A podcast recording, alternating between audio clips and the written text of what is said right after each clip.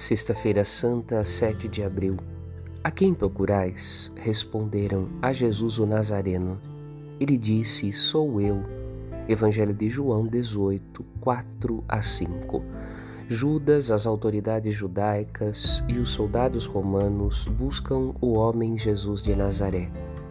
Jesus lhes oferece o Filho de Deus feito homem para a salvação.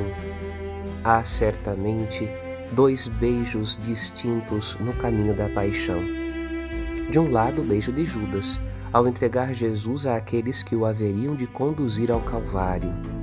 Mas há também outro beijo, que hoje a Igreja se esforça por oferecer àqueles a quem ela lava os pés.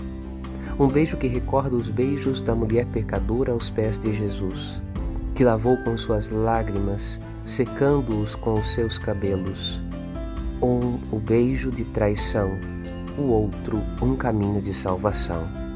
Mergulhemos nessa Sexta-feira Santa no mistério da Páscoa. Padre Rodolfo.